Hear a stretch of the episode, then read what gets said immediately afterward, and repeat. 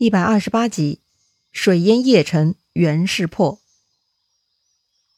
上一回咱们说到，袁尚的主簿李福呢非常厉害，他居然呐神不知鬼不觉的穿过了曹营，进入邺城，还跟沈佩呢接上了头。他传递了袁尚的命令，同时呢还给沈佩提出了一个很有创意的投降方案，不同于一般的假投降哈，而是呢用百姓投降来掩护后面的军队。那么。李福的计策是否奏效了呢？很快就知道结果了。第二天，邺城城墙上竖起了白旗，上面有六个大字：“冀州百姓投降。”曹军很多人看到了白旗啊，都很高兴。是啊，敌人终于投降了，不战而屈人之兵，那是最省心的嘛。但是曹操呢，却看破了。他说呀：“这个嘛，一定是城中无粮，才叫老弱百姓出来投降。”他们身后一定有军队的。于是呢，曹操下令，让张辽、徐晃各自带上三千人马，埋伏于道路两边，约定以红旗为号，到时候冲出来响应。安排妥当以后呢，曹操亲自来到城下纳降。果然呐，城门一开，百姓是扶老携幼，手拿白旗就出来了。但是紧接着，这百姓后面呢，就跟着军兵了。曹操早有防备。一看到军兵呢，就下令挥动红旗。于是张辽、徐晃两路兵呢，就全部跳了出来，那是一阵乱杀，愣是把城里的援兵啊给逼回去了。那曹操既然已经猜到人家是诈降的，他为啥还敢亲自跑到邺城下来纳降呢？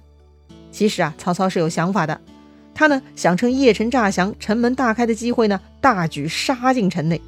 可惜啊，曹操确实是猜对了，但是沈佩的能力啊，超过了曹操的想象。沈佩发现曹操有伏兵，就急忙召回军队，并且呢下令向城下放箭。沈佩啊最擅长组织弓弩手，万箭齐发了。这招呢在袁绍活着的时候他使的就很顺手哈。如今袁绍是死了，但是万箭齐发还在呀。正好曹操此时又很着急，想攻入邺城，这个万箭齐发的威力啊就显示出来了。居然呐有一支流箭射中了曹操的头盔。咣的一声啊，差点射穿了曹操的脑袋。千万不可小看刘建的威力啊！那个张绣的叔叔张继，他就是在南阳城下被刘建给射死的，导致他自己的整个队伍都交给了侄子，最终呢，都变成曹操的了，连他老婆都成了曹操的小妾了。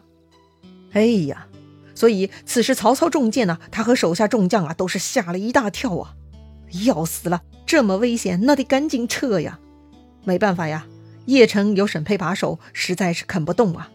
曹操回到大营呢，换了一身铠甲，特别是头盔哈，前面那个头盔已经变形了，几乎就要被射透了，戴着不保险不说，也不吉利呀。等曹操换完衣服呢，他就更换进攻方向了。既然沈佩是块硬骨头，那就直接打袁尚吧。袁尚嘛，完全是不堪一击的。曹军上去呢，是一阵痛扁，把袁尚呢逼退到了西山下寨了。袁尚赶紧派人去后方调取马延、张翼的军队。这两位呢，前面交代过哈，他们负责断后，抵挡后方袁谭军队。此刻前方的袁尚打不过曹操，也没有其他可用的将领，只能呢把他们从后面调到前面来帮助自己抵挡曹操了。但是袁尚万万没想到，这两位啊已经被吕旷、吕翔给游说，给曹操招安过去了。袁尚的使者呢，想找马延、张仪，却怎么也找不着。废话，人家投降了曹操，也被封为列侯，这就被曹操调遣了呀。他自然不在本来的工作岗位了嘛。那曹操把他们调遣去了哪里呢？哼，那必须是关键位置啊，劫粮道的干活呀。曹操呢，安排吕旷、吕翔还有马延、张仪一起去劫袁尚的粮道，切断袁尚的补给。然后呢，曹操就率军追到西山打袁尚了。袁尚看到曹操又追来了，就赶紧丢下营寨，直接逃跑，连夜呢逃到了烂口。这里的烂口呢是个地名哈，烂是泛滥的滥，也称蓝口，蓝色的蓝哈，在今天河南安阳市。这个袁尚逃到烂口啊，已经是下半夜了，那是人困马乏呀，又一次呢准备扎营休息歇脚了。可是还没有等他布置妥当哈。突然，营寨四周是火光冲天，一下子冒出了大量伏兵，又杀了进来。袁尚部队那是心中叫苦啊！书上说：“人不及甲，马不及鞍，上军大溃。”啥意思呀？人来不及穿上盔甲呀，也来不及给马上鞍呐，狼狈胡乱应战，最终袁尚军队是大败亏输啊！袁尚啊，快被逼疯了，他只能继续逃跑。他又逃了五十里，此刻手里的人马呢，只剩下一丢丢了，实在他是受不了了。袁尚呢，就派豫州刺史殷奎啊，去曹操那里去请降。要说呀，曹操纳降无数哈，他这会儿已经纳降袁谭了，那么他还会接受袁尚吗？如果接受袁尚了，是不是袁氏的势力就可以尽收囊中呢？嘿，曹操何等聪明啊，他怎么会上当呢？袁尚这是穷途末路，讨饶投降。那无非就是想喘口气，袁曹之间的梁子已经结下了，袁绍跟曹操的仇恨呢也很深刻，怎么可能轻易化解呢？既然袁尚继承了袁绍的一切，那么必然呢这个仇恨也得继承过去哈。所以曹操打袁尚，其实啊就是继续在打袁绍的感觉呀。所以曹操是不打算接受袁尚投降的，但是曹操呢他没有直接拒绝，而是假意接受投降。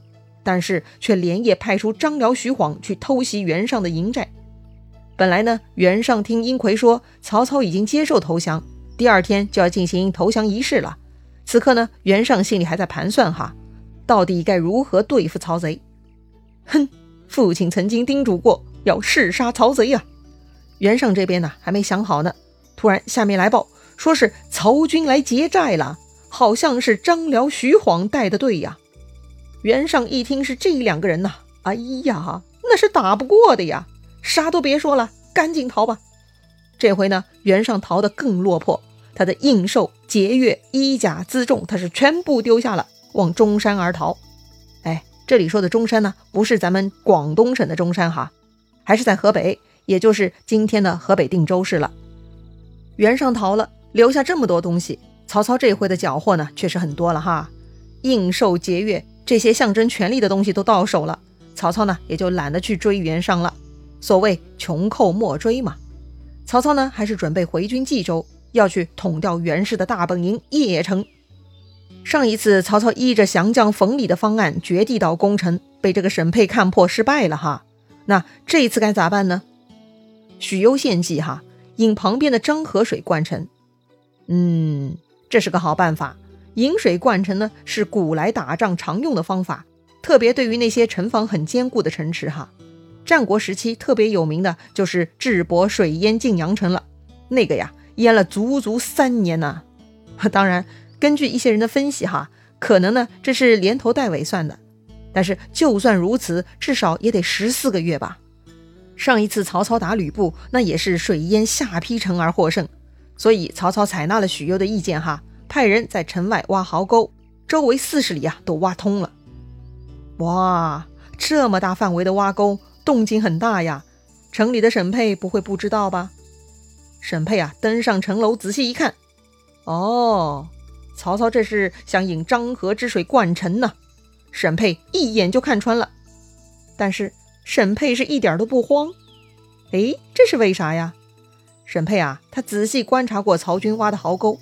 这些壕沟啊都很浅，这么浅怎么用来引水灌城呢？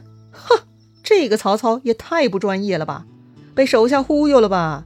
沈佩啊还很得意，他根本不放在心上，他也就不做防备了。哎，这么说就奇怪了，这曹操真的很不专业吗？要说他也是有过成功先例的，难道曹操不懂引水灌城的要领吗？哼，当然不是啦，曹操什么人呐？曹操啊，他只是换了一种方法施工而已。决水灌城不可能一夜搞定的，所以呢，他要分段工作。可是，一旦开工就会被沈佩发现，所以曹操呢就想出了这样一个主意：先忙碌几天挖浅沟，让沈佩嘲笑去哈。直到准备灌水的前一天晚上，曹操才下令增加十倍军力，连夜全力挖沟。到天亮的时候呢，已经把这个沟挖到两丈深了。哇，两丈呢？那是多深呢？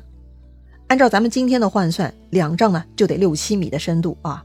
按照当时东汉的计量换算呢，也得将近五米深了。哈哈，这下厉害了吧？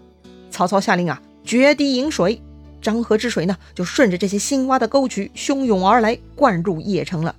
一下子呢，城内积水好几尺，都到人的半腰了。城里头慌了，沈佩呢也急了，但是后悔莫及呀。此时呢，邺城内已经断粮了。是啊，那个粮道早就被曹操给毁掉了，守毛城的尹凯呢，也早就被曹操灭掉了。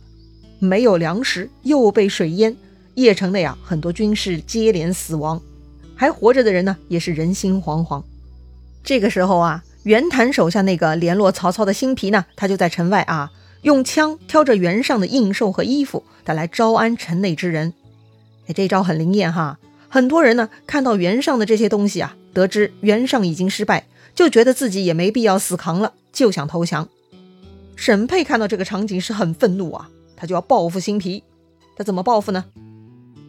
新皮虽然是跟着袁谭在外面活动哈，但是他的大部分亲属呢还在首府邺城之内，所以沈佩就对新皮的家属下手了。沈佩啊，把新皮全家连亲戚在内哈八十多口人拉到了邺城之上。无论男女老幼，当着新皮的面，一个一个的砍头，砍下来的头颅啊，就直接抛到城墙外，让新皮自己接着。哎呀，这个场景真的很血腥啊！想象一下，城墙上接连抛下来八十几个鲜血淋漓的红色人头啊，那是多么的惊悚啊！新皮本来呢正在组织招安，积极工作，但是此刻看到自家亲人被沈佩这样无情杀戮，并且抛下头颅。新皮是眼睛一黑啊，差点就昏死过去了。虽然新皮投降了曹操，此刻呢，他又在招降城里的人，但是说到底也就是个立场问题。新皮没有残害任何人呐，但沈佩就不同了，他心里扭曲，他自己被曹操的障眼法蒙蔽，错失了防守的好时机，导致邺城被水淹。这份失败不甘心，让沈佩是很愤怒，他就把气啊撒在新皮身上了。杀掉了人家全家老小八十几口无辜之人呐，沈佩是罪恶深重啊，太不人道了。这一点呢，就连沈佩的亲侄儿都看不下去。沈佩的侄儿呢叫沈荣，他本来跟新皮呢就是好朋友，此刻看到好朋友全家被自己叔叔无情杀戮，沈荣觉得自己叔叔啊已经变成魔鬼了。到现在了，城内军士都被饿死了，大家都惨不忍睹了。连主人袁胜都落跑了，叔叔沈佩还在为自己的面子死撑，把其他人的生死都不放在心上啊！此刻还把人家新皮全家用这种残忍手段杀害，真的是天理难容啊！他叔叔沈佩简直就是变态魔鬼了。于是沈荣呢就做出了一个决定，他呢要拯救邺城人命。那沈荣到底做什么了呢？如何才能救命呢？咱们下回再聊。